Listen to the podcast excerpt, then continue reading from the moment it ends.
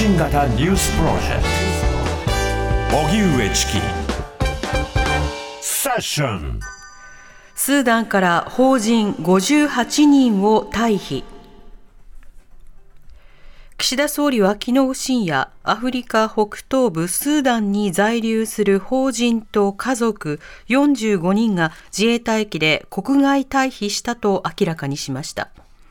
また、岸田総理は今日未明、新たに日本大使館の関係者ら8人が首都ハルツームの北に位置する空軍基地からフランスの協力を受けて出国したと述べました。政府は国際赤十字の協力で退避した人なども含め、スーダンから退避した日本人とその家族は全部で58人に上るとしています。スーダン情勢をめぐっては、軍と準軍事組織が25日までにアメリカの仲介で新たに現地時間25日0時から72時間の停戦に合意したとそれぞれ表明しています。こうした中、セッションでも現地情勢を伝えてくださった医療支援をする NPO 法人ロシナンテスの代表川原直之さんらが動画でメッセージを公開しました、えー、かげさまで、えー、私それから岩吹七条ロシナンテスのスタッフ3名とも無事に、えー、スーダンを出してしまってジブチに、えー、到着したところです。本当にあの皆様方にはご心配をおかけいたしました。本当にいろんな方にあのの感謝をしたいというふうに思ってます。で今回ちょっとスーダンを後にしましたけれども我々は本当にスーダンの人たちを愛しております。で今回本当に残念なことなんですけど本当スーダンの人たちは皆様方に理解していただければ本当に悪くないと、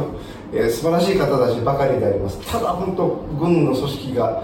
えーまあ、お互いが自分のことだけ考えて、えー、衝突したということで何の罪もないスーダンの方たちにですね本当に悲劇が襲ってきたので一日も早い、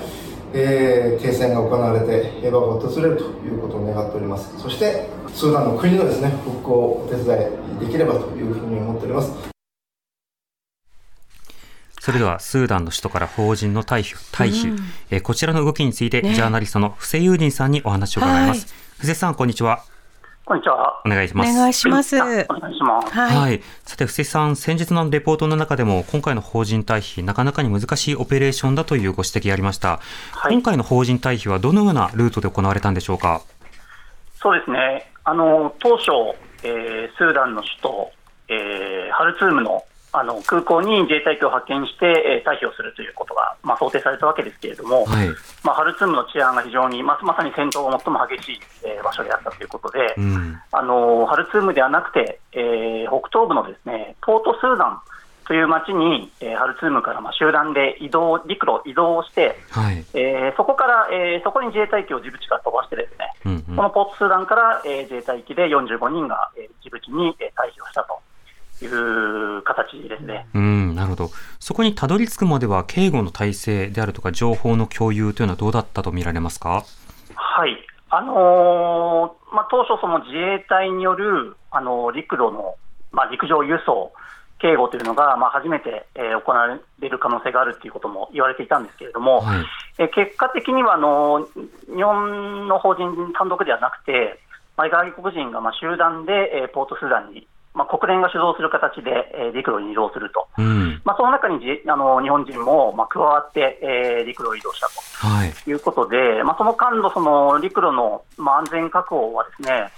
まあ、どうやらあの韓国およびアラブ首長国連邦 UAE の、まあ、協力を得て、えー、行ったということが報じられています。うん。なるほど、そして、まあ、到達した方々が自衛隊機で退避するということになったわけですか？はいうん。これはあの法人が逮捕する、退避完了するまで、まあ、政府間のやり取り、そして UAE、韓国などとの連携も必要だったと思いますが、国家間のやり取りというものはどういったものだったと考えられますか？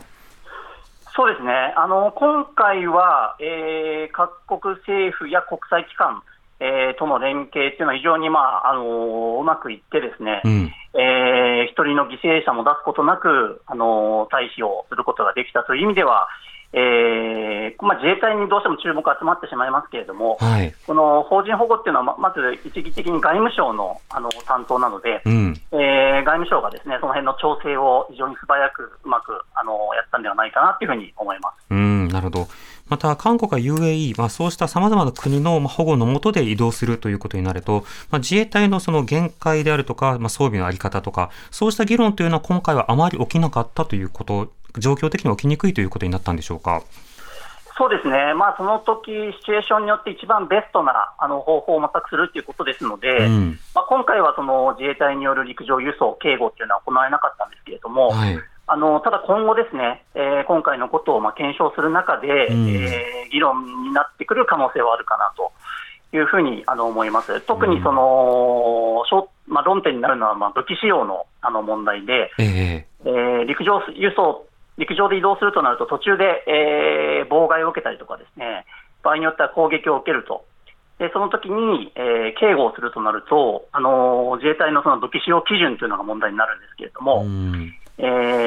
ー日本の場合はですね、えーいくつか、まあ、制約があってですね、あのー基本的に、えー正当防衛、えーはいつまり攻撃を受けたときに、えー武器を、まあ、使用することができると。うん。うん。で2015年のあの法改正で、あの妨害排除のための武器使用というのもできるようにはなったんですけれども、はい。えーあくまでもその危害射撃といったあの相手に危害を受ける、えーつまり命中させる、急所を狙う、まあ、そういったですね、あの武器使用についてはあくまでも正当防衛という形になっています。うん。でまあ、米軍なんかそういう制限がないわけですけれども、はい。まあ、あの果たしてじゃあそういう形で、えー例えば妨害を受けると、まだ攻撃を受けてない段階で、こちらから先に、えー相手を撃って殺してしまうとかですね、うん。そういうことをそこまですできるようにすることが、果たして本当にその、えー法人の安全を確保する、守るということにつながるのかと、ええまあかえって交戦がエスカレートしてしまえば、ですね、えー保護しているほあの民間人も危険にさらすことになってしまうという面もあるので、うんまあ、そのあたりはまあ慎重にえー検討する必要があるんじゃないかなというふうに思います。なるほど。また、例えば軍や準軍事組織と交戦するなどといったことは今は想定されていないわけですか？